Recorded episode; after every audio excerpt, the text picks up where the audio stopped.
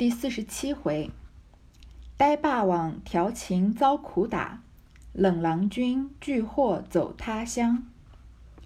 话说王夫人听见邢夫人来了，连忙迎了出去。邢夫人犹不知贾母已知鸳鸯之事，正还要来打听信息。进了院门，早有几个婆子悄悄地回了她，她方知道，待要回去，里面已知。又见王夫人接了出来，少不得进来，先与贾母请安。贾母一声不言语，自己也觉得愧悔。凤姐儿早指一事回避了，鸳鸯也自回房去生气。薛姨妈、王夫人等恐碍着邢夫人的脸面，也都渐渐的退了。邢夫人且不敢出去。之前说过吧，邢夫人撞枪口上了。她本来还以为贾母不知道，还要来打听呢。结果还刚进院门啊，那些知情识趣的婆子已经告诉邢夫人了。因为主人家的碰一头灰，对他们也没有什么好处嘛。到时候出来再怪他们说怎么不告诉我，那吃亏的还是这些仆人辈的。所以都来告诉邢夫人了。这个时候，邢夫人她就进退两难了。她想要回去呢，但是里面已经知道邢夫人在外面，她也不可能直接就走人了。然后王夫人又接出来了，她只好进来。他跟贾母请安啊，贾母也不理他，他就觉得啊愧悔。你看他又羞愧啊，又悔恨，觉得他也知道自己做错事了。尤其是其实他并不觉得自己做错什么事情，只是他看到贾母的这个反应啊，才知道自己做错了。凤姐这么聪明的人，之前不就知道了吗？她就是一直就不想沾染这件事情，所以她就早就回避了。鸳鸯生气就自己回去了。薛姨妈这种客人呢，嗯，怎么可能在？嗯，贾母和邢夫人的面前目睹这一场闹剧呢，所以他就先走了。王夫人也走了。王夫人刚刚已经是被这个台风尾扫到了，根本不关她的什么事情。贾母啊就怪了王夫人一通，那骂了邢夫人，指不定要骂到她呢，所以她也走了。所以大家都渐渐的退了呢。邢夫人啊，一个人留在贾母面前，她也不敢走啊。贾母见无人，方说道：“我听见你替你姥爷说媒来了。”你倒也三从四德，只是这贤惠也太过了。你们如今也是孙子儿子满眼了，你还怕他？劝两句都使不得，还由着你老爷信儿闹。邢夫人满面通红，回道：“我劝过几次不依，老太太还有什么不知道呢？我也是不得已儿。”贾母看到没有人了，因为这个，嗯，批评要。私底下嘛，表扬要当着众人的面对吧？然后贾母呢就说啊，我知道你要来替贾赦来说媒，他这下面这句是讽刺啊，说我知道你也是三从四德，但是你贤惠也太过了，好像是夸奖，当然不是了。说你这个贤惠啊，已经是没有底线，没有判断是非的标准了。你看你们现在孙子儿子满眼了，都儿孙满堂了，之前不是说了吗？贾赦头发都花白了，你还怕他？怕自己的这个呃老公啊？连劝都不敢劝，还由着他闹，因为贾赦是个胡闹的人嘛。那他作为嗯贾赦的夫人，也不敢劝他，就只能由着他闹，还要帮他说媒。贾母在这里就说他邢夫人啊，满面通红，因为她又羞愧又后悔嘛，说只好说我也劝过的，老太太又不是不知道，我也没办法，我也是不得已的。贾母道：“他逼着你杀人，你也杀去，如今你也想想。”你兄弟媳妇本来老实，又生得多病多痛，上上下下哪不是他操心？你一个媳妇虽然帮着，也是天天丢下把儿弄扫帚，反摆事情，我如今都自己捡了。他们两个就有一些不到的去处，有鸳鸯的孩子还心细些，我的事情他还想着一点子，该要的他就要了来，该添什么？他就夺空儿告诉他们添了，鸳鸯再不这样，他娘儿两个里头外头大的小的哪里不忽略一件半件？我如今反倒自己操心去不成？还是天天盘算和你们要东西去？我这屋里有的没的，剩了他一个，年纪也大些，我反摆的脾气性格他还知道些，二则他还投主子们的缘法。也并不指着我和这位太太要衣裳去，又和那位奶奶要银子去，所以这几年一应事情，他说什么，从你小婶和你媳妇儿起，以致家下大大小小没有不幸的。所以不单我得靠，连你小婶媳妇也都省心。我有了这么个人，便是媳妇和孙子媳妇有想不到的，我也不得缺了，也没气可生了。这会子他去了，你们弄个什么人来我使？你们就弄他这么一个珍珠的人来，不不会说话也无用。我正要打发人和你老爷说去，他要什么人，我这里有钱，叫他只管一万八千的买，就只这丫头不能，留下他服侍我几年，就比他日夜服侍我尽了孝的一般。你来的也巧，你就去说，更妥当了。贾母对邢邢夫人啊，不仅仅是训导，还是主要是跟她讲道理。邢夫人之前说她不得已啊，贾母就说你不要说什么不得已，那他逼你杀人你也杀吗？你自己没有这个判断是非的能力吗？然后呢，接下来就是主要是讲道理了，说你自己也想想啊，你兄弟媳妇本来老实，兄弟媳妇是谁呢？就是这个贾赦的弟弟贾政的夫人王夫人，兄弟媳妇嘛妯娌。然后呢，又生得多病多痛，上上下下哪不是他操心啊？都是王夫人在操心啊。你一个媳妇儿虽然帮着，也是天天丢下板儿弄扫帚，丢下板儿弄扫帚呢，也是一个俗俗语，就是说啊，放下这样弄那样事情啊，总是做不完。然后所以呢，作为长辈啊，我的事情我自己基本上都减了，能不麻烦你们就不麻烦你们。他们两个啊，就是有一些不到的去处，他们照顾不到的呢，还有谁照顾我？就鸳鸯那个孩子心还细一点，就是说鸳鸯这个人对我很重要，我的事情他还能想着一些，该想需要什么呢，他就会去要，需要添什么，他就有空了就告诉他们要添了，所以不用老太太我来操心。如果鸳鸯不这样呢，他娘两个，他娘两个应该就是说王夫人和王熙凤两个。里头外头大的小的各个事情啊，他们肯定会忽略一件半件的，因为事情太多了嘛。只有鸳鸯，他整个人重心是放在我身上的，所以我缺什么他都会去要。那王夫人和王熙凤每天要管这么多事情，难免是会忽略我一点的。说现在我没有鸳鸯，难道我自己去操心吗？我是什么年纪的人呢？我还天天盘算跟你们要东西吗？我这个屋子里啊，有的没的，剩了他一个。说我就剩鸳鸯就一个得力的人了。这个话前面贾母也是说过的，说我统共就剩这么一个人，因为他对鸳鸯很依赖嘛，年纪也大一些。因为鸳鸯服侍贾母也很久了，我反摆的性格他还知道些。鸳鸯不仅知道贾母的生活习惯，也知道贾母的性格，所以他才这么得贾母的宠嘛。因为他每件事情都能办到贾母的心坎上，每句话都能说到贾母的心里。第二呢，鸳鸯也投主子们的缘法。鸳鸯是个很知情识趣的人，他知道自己老太在老太太面前是红人，他也知道贾母在贾家掌握着至高无上的权利，但他不并不凭自己的这一点权利啊，去呃颐指气使或者去谋取私利，他不会一会儿跟这个太太要衣裳，一会儿又跟那个奶奶要银子，他不是这样的人，所以这几年的事情啊，不管他说是什么，从你小婶到和你媳妇儿起，又是王夫人和王熙凤啊。以致家里的大大小小没有不幸的，大家都愿意听他点鸳鸯点话。所以呢，不单我得靠，不仅是我要依靠鸳鸯啊，连你小婶媳妇儿也都省心，管家的这两个人也省心了。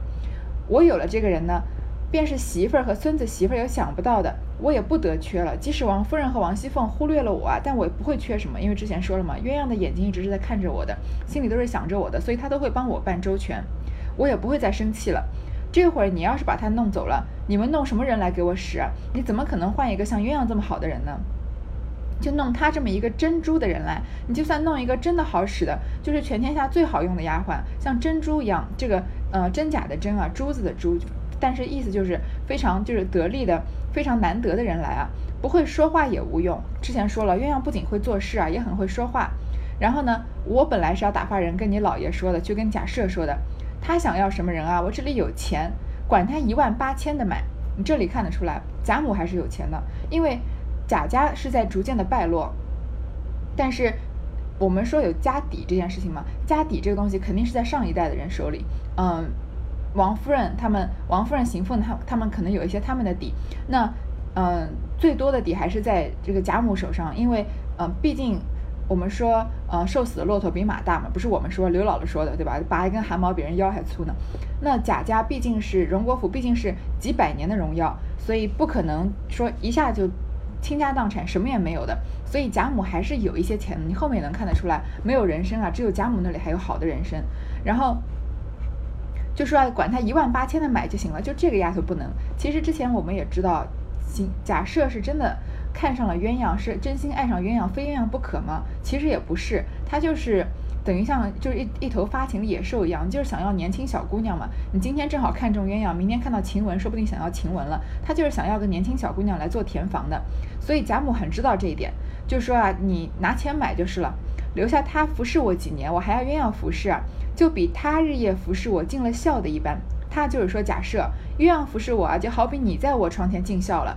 说你来的也巧，那你去说就更妥当了，不需要我派人去说了呀。说毕，命人来，请了姨太太、你姑娘们来说个话，才高兴。怎么又都散了？丫头们忙答应着去了，众人忙赶着又来，只有薛姨妈向丫鬟道：“我才来了，又做什么去？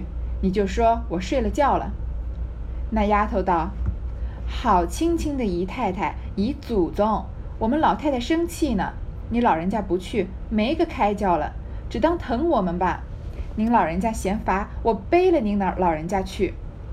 薛姨妈道：“小鬼头儿，你怕些什么？不过骂几句完了。”说着，只得和这小丫头子走来。贾母忙让座，又笑道：“咱们斗牌吧，姨太太的牌也生，咱们一处坐着，别叫凤姐儿混了我们去。”薛姨妈笑道：“正是呢。”老太太替我看着些儿，就是咱们娘儿四个斗呢，还是再添个呢？王夫人笑道：“可不止四个。”凤姐道：“再添一个人，热热闹些。”贾母道：“叫鸳鸯来，在他这，在他这下手里坐着。姨太太眼花了，咱们两个的牌都叫他瞧着些儿。”凤姐儿叹了一声，向探春道。你们知书识字的，倒不学算命。探春道：“这又奇了，这会子你倒不打点精神，赢老太太几个钱，又想算命。”凤姐儿道：“我正要算算命，今儿该输多少呢？我还想赢呢。你瞧瞧，场子没上，左右都埋伏下了。”说的贾母、薛姨妈都笑起来。把邢夫人、邢夫人教育完了，邢夫人走了呢，贾母就想继续她的这个聊天和嗯客人啊和孙女辈的，就让他们把这些刚刚因为场面尴尬而走掉的人啊，嗯让他们把他们都叫回来，然后呢，大家就赶快忙赶的又回来，只有薛姨妈，因为她毕竟是个客人嘛，这个闹剧才结束，她再回去她觉得不好，说说我才刚回来还去什么，就说我睡了吧，但是那个。派来传话的丫头呢，就一直在求薛姨妈，然然后还说啊，那个丫头嘴也挺贫的。首先啊，就抬抬举薛姨妈，夸她说你是好亲亲的姨太太，还是姨祖宗。你要是累啊，我背您老人家去，这是不可能的事情。那薛姨妈听他这么说呢，就说算也就算了吧，就讽刺几句就一起去了。然后贾母就说要呃打牌。然后说啊，薛姨妈的牌也生，薛姨妈也不太会打了。然后说我们一起做，别让凤姐混了我们去，不要让她在打牌中间使诈，然后赢了我们的钱。嗯，然后薛姨妈就说好，然后说是我们四个打牌呢，就是凤姐、薛姨妈、王夫人和王熙凤嘛，还是要再加一个。王夫人就说啊，不止四个，凤姐就说再添一个人。其实他们就是想让鸳鸯鸳鸯再回来，因为鸳鸯这会儿毕竟是在生气嘛。贾母就叫他叫叫别人叫鸳鸯过来。说他这在这里守，在这坐着啊，姨太太眼睛已经花了。我们两个的牌都让鸳鸯看着一点。那鸳鸯好像是一个对牌很有研究的人，之前玩魔这个骨牌的，嗯嗯，词牌九行九令的游戏也是鸳鸯在当令主吧。这次打牌，贾母又要靠着鸳鸯。其实鸳鸯不仅是善于打牌啊，所以贾所有贾母参加的活动啊。最好都有鸳鸯在旁边看着，因为鸳鸯既会看脸色，又会审时度势，很就是只要有鸳鸯在啊，贾母就不会不高兴。贾母高兴了，这个宴席就不会不欢而散。然后呢，凤姐就叹了一口气，跟探春说：“你们都知诗书学字的，倒不学算命。”凤姐常常突然神来一笔，讲了一句好像跟现场没有关系的话，探春就觉得奇怪，说：“你不好好打起精神赢老太太钱，你想着算命干嘛呀？”凤姐说：“我想算算命啊，我要输多少钱呢？我本来是想赢呢，但是你看啊，还没开始打呢，左右都埋伏下了。你看老太太是不是一一会儿叫薛姨妈一起来说，他们我们坐一起，不要让凤姐混了钱；一会儿又让鸳鸯来瞧着她，瞧着一些，所以是不是打好埋伏了？凤姐这里就是开玩笑，把之前尴尬的场面啊就化解掉了。凤姐。”就是常常在场面到很尴尬，或者刚刚嗯经过大吵一架，然后冷大家都要冷静下来的时候呢，常常是凤姐啊就一两句玩笑话就把嗯这个场面扭转过来了，就变成欢乐的气氛了，大家都笑起来了嘛，那这件事情就暂时告一段落了。一时鸳鸯来了，便坐在贾母下手，鸳鸯之下便是凤姐儿，铺下红毡，洗牌告腰，五人起牌。斗了一回，鸳鸯见贾母的牌已十成，只等一张二饼，便递了暗号与凤姐儿。凤姐儿正该发牌，便故意踌躇了半晌，笑道：“我这一张牌定在姨妈手里扣着呢，我若不发这一张，再顶不下来的。”薛姨妈道：“我手里并没有你的牌。”凤姐儿道：“我回来是要查的。”薛姨妈道。你只管查，你且发下来，我瞧瞧是张什么。凤姐儿便送在薛姨妈跟前，薛姨妈一看是个二饼，便笑道：“我倒不稀罕他，只怕老太太满了。”凤姐儿听了，忙笑道：“我发错了。”贾母笑得已掷下牌来说：“你敢拿回去？谁叫你错的不成？”凤姐儿道。可是我要算一算命呢，这是自己发的，也愿埋伏。贾母笑道：“可是呢，你自己该打着你那嘴，问着你自己才是。”又向薛姨妈笑道：“我不是小气爱赢钱，原是个彩头。”薛姨妈笑道：“可不是这样，哪里有那样糊涂人说老太太爱钱呢？”现在呢，就开始打起牌来了。他们啊，鸳鸯来了，鸳鸯坐在贾母下家，然后在下面呢是凤姐儿，铺着红毡啊，洗牌告腰。告腰呢，就是洗完牌以后啊，每个人先翻一张牌或者这个掷骰子，比这个点数大小，然后点数大的呢就是头家，点数小的就出局，是以这个点数啊来决定次序。所以呃，这个起牌的方式就叫告，就叫告邀了。然后呢，打到。后半段啊，看到贾母的牌已十成，贾如果说是打麻将的话，就说贾母等于他快要糊了，反正他就在等一张牌了，就等一张二饼。鸳鸯就私底下斗递暗号给凤姐儿，你看凤姐儿多聪明，连打牌都这么聪明。大家都知道要故意让贾母赢。我们打牌的时候，或者说打麻将的时候，不不，我不太会打麻将，但是听说还是常常听说的，嗯。有有打这种政治麻将，对吧？有时候或者是官员在嗯以打麻将的名义啊，私其实是在行这个受贿之实。但是即使不讲到嗯这么不接近现实的事情啊，比如说嗯跟亲家人打麻将啊，或者跟丈母娘打麻将，你也不好意思赢他的钱，那你输呢也不可能输的太明显，就摆明了我知道你要这个，我故意就让你胡这张牌，那就。你感我感觉你侮辱了我的智商了，对吧？凤姐儿这么聪明的人，不可能做这么浅的，嗯，让贾母胡胡牌的事情。你看他这一番的，嗯，操作啊，就是非常的，嗯，可以说非常的神奇，非经过了深思熟虑。他是现在在这个点上，凤姐儿已经知道贾母要胡，贾母要胡二饼了。你说他下面该怎么做呢？是打出这张二饼吗？当然不是，那就不是我们的王熙凤了。他先故意踌躇了半晌，先假装想了一想，然后呢，不去跟贾母说，跟王熙呃，跟薛姨妈说，说我这个牌啊，肯定在姨妈手里扣着，我如果不发啊，再顶不下来呢。他说他等于说啊，我要把这张牌给丢掉，这张牌肯定在薛姨妈手里，那我。如果我不发这张牌，那薛姨妈就不会打掉她那张牌，那我这张牌就丢不出去了。她的意思说啊，这件事情完全跟贾母没有关系，是我要出掉这张二饼，然后我要让薛姨妈把那个二饼拿出来变成一对子嘛。然后薛姨妈是就直接说我手里没有你的牌。凤姐说我要查的，薛姨妈说你查就是了，你发下来让我看看是什么。到这里啊，都还没有让贾母参与这件事情，贾母也没想到这张是二饼啊。凤姐就送到薛姨妈跟前，因为薛姨妈跟贾母坐在一块儿了嘛，他们两的他们等于两个人打王熙凤一个人，然后他就知道薛姨妈就知道贾母在等二饼，薛姨妈一看到二饼啊就笑起来了，说我不稀罕，就是怕老太太满了，怕是贾母要糊了吧。凤姐一听啊，忙笑道：“你看又是忙赶忙笑的说，我发错了，还假装要耍赖呢。”贾母就笑着已经把牌丢下来了，说：“你敢拿回去？谁叫你错的呀？”就等于贾母这个牌已经糊了。凤姐就说：“啊，可是我要算一算命呢，是我自己发的，也愿埋伏。他前面不是故意说贾母左右都埋伏好了吗？但是现在他就只好怪自己了，因为他之前他的这个操作是假装他是要让薛姨妈把他的牌给丢掉的嘛。”贾母就说：“啊。”可是呢，你应该打着自己的嘴问你自己才是。这个例子我已经讲了好多遍了，但我还想再讲一遍，就是元宵节猜灯谜这个砚台的事情。这件事情现在胡牌的事情是不是跟猜灯谜那个砚台的事情是一一样的事情？就是大家都是明里暗里的想让贾母赢，然后故意做一番操作啊，让贾母顺着这个台阶下来，让她赢。这也就是王熙凤做的这一番也是，不过王熙凤做的更巧妙一些。然后呢？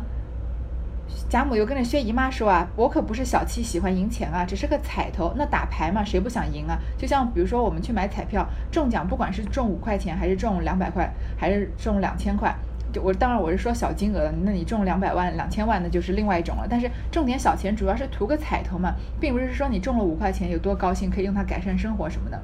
薛姨妈就说啊，当然是了，怎么可能有糊涂人说老太太爱钱呢？凤姐儿正数着钱。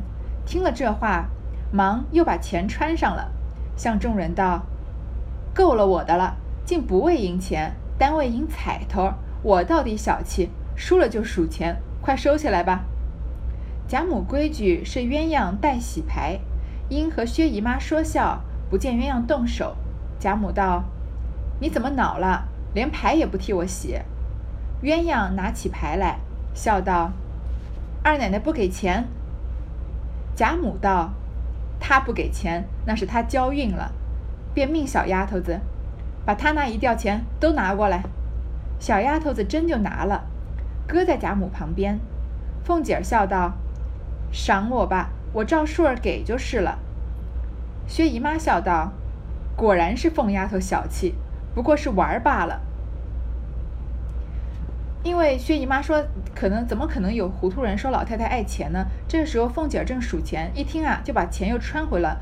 因为钱不是他们那个时候的铜钱中间是有方孔的嘛，所以是用线穿的。他一听这话，又把钱穿回去了。因为一吊钱是固定的数量嘛，就跟众人说：“哦，原来贾母不是为了赢钱啊，是为了彩头。你看我这个人多小气，我输了就数钱。那这样吧，他既然不为了赢钱，钱我也不给了。